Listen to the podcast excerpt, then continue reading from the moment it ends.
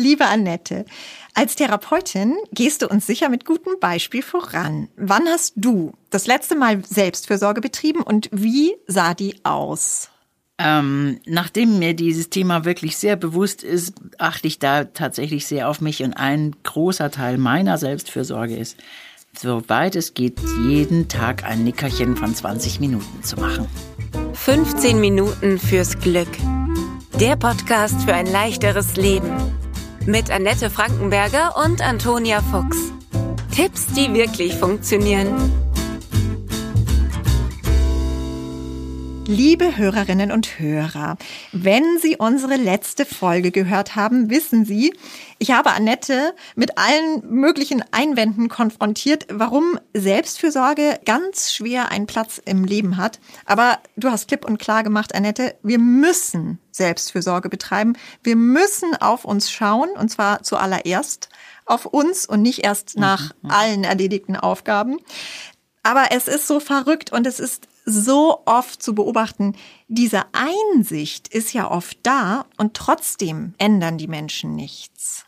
Ja, ähm, weil wir solche Gewohnheitstiere sind einerseits und mhm. es ist so schwer, sich was Neues anzugewöhnen. Da müssen wir uns richtig anstrengen, neue Abläufe zu lernen. Mhm. Einerseits und das andere andererseits ist das, was wir so letztes Mal noch ein bisschen ähm, auch schon haben anklingen lassen, dieses ich muss mir das selbst erlauben. Also ich brauche eine Erlaubnis, die ich mir selber gebe oder die mir auch jemand anders vielleicht geben muss. Und im schlimmsten Fall ist es mein Arzt, der mir dann nicht nur eine Erlaubnis, sondern auch eine Verordnung gibt, mhm. damit ich kein schlechtes Gewissen haben muss und damit ich sagen, das ist jetzt wirklich notwendig. Es wendet die Not, mhm. damit es mir besser geht. Mhm. Wir müssen uns die Erlaubnis geben. Mhm. Ist das äh, leicht umsetzbar? Nein, das ist wahnsinnig schwer umsetzbar. Mhm. Und ähm, ich sage den Leuten ähm, oft, sie möchten doch mal aufschreiben, wofür sie sich alles die Erlaubnis geben möchten. Also das sind mhm. so, dass ich mal aufschreibe, da heißt, ich erlaube mir, jeden Tag ein Nickerchen zu machen. Mhm. Ich darf das und das nicht mögen. Das ist in Ordnung. Ich darf das und das delegieren. Mhm. Ich darf gut für mich sorgen, ist jetzt sehr allgemein, aber ich darf äh, regelmäßig essen. Ich darf darauf achten, dass ich nicht immer verfügbar bin und so weiter. Also dieses sich mal zu überlegen, was möchte ich mir eigentlich erlauben? Wofür gebe ich mir eine Erlaubnis? Mhm. Um dann auch wahrscheinlich ein schlechtes Gewissen zu umgehen. Dass ich, das ja viele begleitet, wenn sie mal was für sich endlich tun, dass sie dann auch noch ein schlechtes Gewissen dabei haben. Na klar, das ist, das ist dann dieses, das ist das Gegenteil. Ich erlaube mir das und weil ich mir das erlaube oder auch in der Partnerschaft wir uns das gegenseitig erlauben und gönnen, dann muss ich kein schlechtes Gewissen haben. Und vor allen Dingen, wenn ich weiß, dass ich das brauche, damit ich dann nachher wieder gut arbeiten kann und sinnvoll arbeiten kann, dreht sich ja mein Blick da drauf. Ich schaue ja anders hin. Es ist ja eben nicht, ich bin jetzt egoistisch und ziehe mich da raus, sondern ich mache das, damit ich nachher wieder für alle da sein kann. Mhm. Genau, eigentlich die Basis auch für die Fürsorge wiederum für die anderen, mhm. dass es mir selber mhm. erstmal gut geht. Mhm. Es gibt ja diese schöne Metapher aus dem Flugzeug, wo man da lernen muss, sich die Sauerstoffmaske aufzusetzen. Und die sagen immer sehr schön, bevor ich jemand anderen helfe, setze ich mir die Sauerstoffmaske auf. Und das ist, kann mhm. ich sehr mhm. schön als Bild verwenden. Mhm. Das heißt, wenn ich selber keine Luft kriege, kann ich auch für niemand anderen da sein. Wenn ich aber für mich, wenn ich gut versorgt bin, kann ich auch wieder für andere da sein. Deswegen auch, wie du letztes Mal schon gesagt hast, in keinster Weise egoistisch. Nee, ganz im Gegenteil. Mhm. Ganz im Gegenteil, sondern ich mache was für mich, damit ich dann nachher wieder meine Arbeit machen kann, für meine Kinder da sein kann, für meinen Partner oder meine Partnerin da sein kann. Kannst du erklären, woher es kommt, dass wir uns überhaupt erst diese Erlaubnis erteilen müssen, dass das nicht in uns eigentlich müsste doch eigentlich in uns verankert sein? Dass das eigentlich klar ist. ist das, hat das mit der Erziehung zu tun oder wo liegen da die, die Wurzeln? Ich, ich glaube, es hat ganz viel mit der, mit der Erziehung zu tun. Dieses Reiß dich zusammen ist einfach mhm. sehr, sehr gegenwärtig. Mhm. Du brauchst jetzt keine Pause. mach weiter, mach weiter, mach weiter. Oder so, dass ich mir, mich irgendwo ausruhe, ist gleich gleichbedeutend mit ich bin faul, also dass wir in vielen Dingen, also unseren Leistungen haben wir so die Stimmen unserer Eltern im Kopf mhm. oder wir haben auch die Stimmen manchmal unserer Partner oder Ex-Partner im Kopf, die dann sagen, hey, ich rödel mir hier einen ab und du hängst hier rum und liest Krimis. Ja.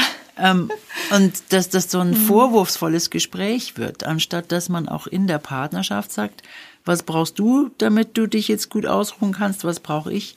Und wie teilen wir uns das so auf, dass es für beide gut ist. Ja, ja, ist faszinierend eigentlich, gell, wie sich so Sätze dann verankern in den mhm. Köpfen. Äh, ist es vielleicht eine Möglichkeit, dass man die äh, austauscht irgendwie gegen andere, äh, gnädigere oder liebevollere Sätze? Ich glaube schon, dass man sie austauschen kann.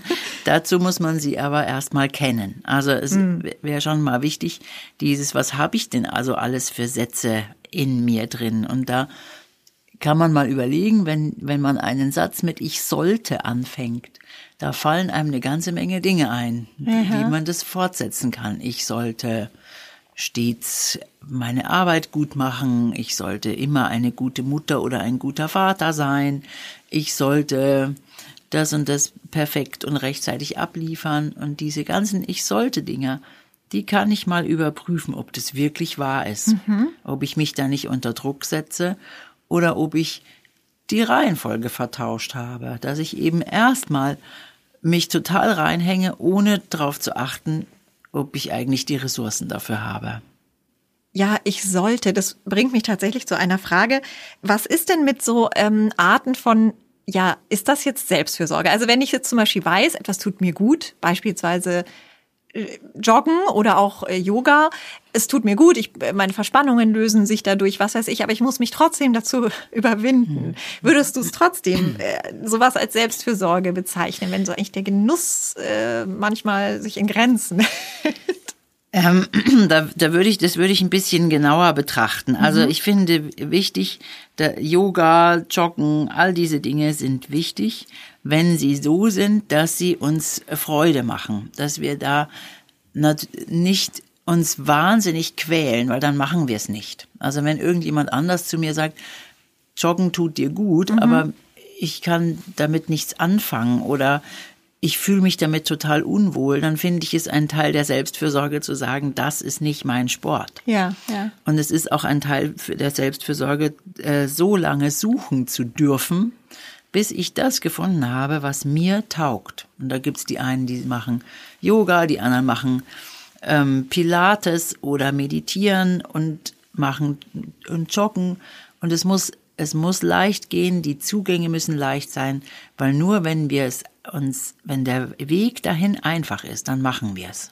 Ja. Und ja. wenn uns das zumindest so viel Spaß macht, dass die Quälerei sich lohnt. Also, dass wir sagen, okay, das ich finde da eigentlich leicht hin. Wenn ich die Dinge immer liegen lasse, sollte ich mir überlegen, was ist das, was mich da blockt mhm, und mir mhm. was anderes suchen. Mhm, ja, ist überzeugend. Ja, man, man hat da immer so Bilder auch aus den Medien im, im Kopf, das gehört irgendwie dazu, dass man joggen geht und ähm, dann heißt es immer, das befreit so die Gedanken mhm. und äh, danach fühlt man sich so toll und dann meint man, das muss bei einem selber auch so sein. Ja, das, ja. und wir müssen einen Berg raufradeln am besten ja. oder uns alle für den Ironman vorbereiten. Mhm. Und es ist, das ist ein Teil der Selbstfürsorge, dass ich sagen kann, ich mache das, was mir gut tut. Mhm. Also ich suche die Art der Bewegung, die Art der Meditation, auch die Art der Ernährung. Auch da gibt's ja viel, so muss es sein und das ist gesund und das ist ungesund. Und da wissen wir inzwischen, Ach. das ist nicht so, sondern mhm. jeder hat da so sein eigenes und ist ein eigener Typ. Und es ist wichtig, dass wir viel besser lernen, was tut mir gut und was nicht. Hm, das artet auch schon wieder so in Stress aus, ne? Ja. wenn man immer so auf der Suche nach dem nächsten Superfood und am Tag sollte ich von dem und von dem und von dem am besten essen. Und also ich finde immer, der Genuss bleibt da eventuell auch auf der, der Genuss Strecke. bleibt auf der Strecke und dann haben wir wieder das schlechte Gewissen, weil wir ja unter Umständen was Schlechtes gegessen haben. Ein ja. Croissant, aber mit sehr viel Vergnügen. Und dann mhm plädiere ich dafür, dass wir vielleicht nicht die ganze Tafel Schokolade essen, aber dafür ein Stück und das mm. mit großem Vergnügen und mit Wahrnehmung davon. Mm. Wie stehst du denn zu dem Thema Shopping? Also ich habe kürzlich mal ähm, einen Artikel gelesen, da ging es darum, dass wir natürlich viel zu viel mehr kaufen, als wir eigentlich brauchen und dass wir vor allem dann shoppen gehen, wenn es uns schlecht hm. geht, weil wir uns dadurch irgendwie belohnen. Hm. Wie ist das, wenn ich mir was kaufe? Ist das kann das eine Form der Selbstfürsorge denn noch sein oder eher nicht? Das kann ich gar nicht so einfach beantworten. Mhm. Einerseits ist natürlich die Freude daran, sich irgendwie was Schönes zu kaufen, finde ich, ist schon eine Selbstfürsorge. Oder wenn mhm. ich irgendwie hart gearbeitet habe und sage, so jetzt kaufe ich mir einen Strauß Blumen oder so und mache mir selber eine Freude damit. Das finde ich total okay. Mhm. Auch wichtig, glaube ich, hast du mal gesagt. Ehe ich darauf warte, dass mein Partner mir den Blumenstrauß kauft, wenn ich ihn mir gerade so sehr wünsche, dann lieber selber. Dann kaufe ich ihn mir selber, weil, ja klar, natürlich. Und aber diese, die, das in die andere Richtung zu, zu sehen und ich gehe shoppen, weil es mir schlecht geht und das ist, das kippt ja leicht, ja. dass ich die Sachen gar nicht mehr auspacke. Dass ich im Grunde genommen, so wie wir vorher schon gesagt haben, wenn ich ganz schlecht drauf bin, dann kann ich die Dinge nicht genießen und ich meine dann mir mit irgendeinem neuen Pullover was Gutes zu tun, aber ich bin gar nicht in der Verfassung, dass ich wahrnehme, was daran eigentlich gut ist. Und diesen Übergang, wann ist Shoppen gut und wann nicht mehr, da muss man sehr, sehr genau hingucken. Mhm. Und das ist dann tatsächlich, wenn ich den Eindruck habe, ich kaufe zu viel, dann lohnt sich das da mal äh, das zu reflektieren. Wie immer im Leben eine Frage des Maßes auch. Ne? Ja, also ich kenne auch wirklich Mütter, die einfach nur für ihre Kinder immer Anziehsachen kaufen und die Pullover schon Fäden ziehen. Und dann ist es einfach so schön, wenn man sich mal selber so etwas gönnt. Also ja. das kann natürlich echt, das kann schon ein Glücksgefühl auslösen, was dann eben durchaus. Ja, das darf es auch. Und deswegen mhm. will ich das auch gar nicht äh, pauschal abwerten, ja. sondern es, sicher das Maß macht es, aber auch die Überlegung für sich selber kann, habe ich wirklich Freude an dem, was ich tue? Und wie lange hält diese Freude an? Länger als fünf Minuten? Habe ich da am nächsten Tag noch Spaß dran oder vielleicht sogar jedes Mal, wenn ich diesen Pullover äh, in der Hand habe oder mhm. anziehe, freue ich mich. Dann finde ich halt Shoppen ein Aspekt von Selbstfürsorge. Mhm. Hast du vielleicht noch einen Tipp, der einem in, im Alltag helfen kann, dieses ähm, liebevoller mit sich selbst sein, nicht so streng mit sich selbst sein, sich auch mal etwas erlauben, nicht diese Ich sollte Sätze im Kopf zu haben. Gibt es vielleicht noch etwas, was einem hilft, das umzusetzen? Eben auch gerade, wie wir ja schon mal gesagt haben, nicht, wenn ich jetzt gerade so die Ruhe habe, ach, was könnte ich denn jetzt machen? Ach, jetzt setze ich mich mal mit dem Cappuccino in die Sonne, sondern gerade auch, wenn viel los ist. Da gibt es einen, einen schönen ähm, Trick, kann man eigentlich sagen.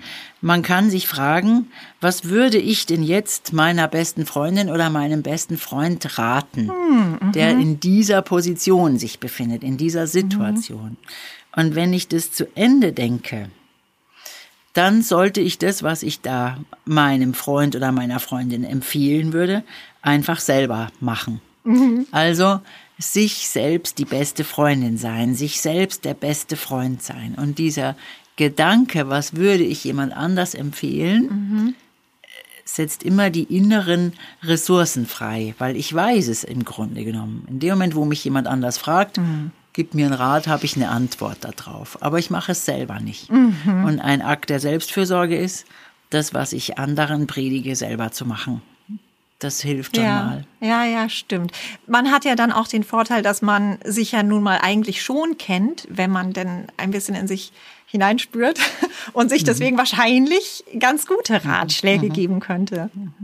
Also dieses sich selbst die beste Freundin oder der beste Freund zu sein, das finde ich ist immer wieder ein, ein schöner Dreh in den eigenen Gedanken. Und dabei auch das eigene Tempo zu finden und sich ein bisschen Zeit zu lassen. Was machst du denn für deine Selbstfürsorge, Toni? Oh, ja, gute Frage. Ähm, ich finde es, also es wandelt sich schon auch gell, im, im Laufe eines Lebens. Also wenn ich jetzt so ein paar Jahre zurückdenke, als meine Kinder noch ganz klein waren, war Selbstfürsorge eigentlich so alleine auf die Toilette. Und das hat sich Gott sei Dank äh, geändert. Aber ist, ist das auch was, was du beobachtest, dass sich das Thema Selbstfürsorge und wie wir sie denn überhaupt betreiben können und dann auch betreiben auch wandelt? Das wandelt sich und es sollte mhm. sich auch wandeln, weil sich die Lebenssituationen wandeln und weil sich auch die Bedürfnisse wandeln und vielleicht auch die Wahrnehmung für sich selbst. Und dann wird man mhm. vielleicht deutlicher damit. Das muss ich auch sagen. Also die Wahrnehmung, das schärft sich natürlich, ähm, wenn die Kinder dann auch äh, größer sind. Das habe ich sehr verbessert, auch durch dich auch nochmal gelernt.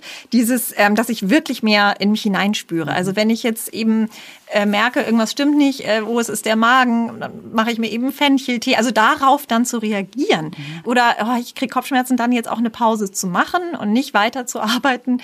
Aber das äh, ist das merke ich eben, wie gesagt, auch am Umfeld nicht selbstverständlich. Und das ist ein guter Tipp mit der besten Freundin, dass sie einen dann ermahnt. Die innere Stimme merkst du eigentlich, da stimmt gerade mhm. was nicht und jetzt Pause angesagt. Also auf den eigenen Körper oder diese leisen Signale des Körpers zu hören, ist sicher ganz was Wichtiges. Auch das müssen wir lernen und uns vornehmen.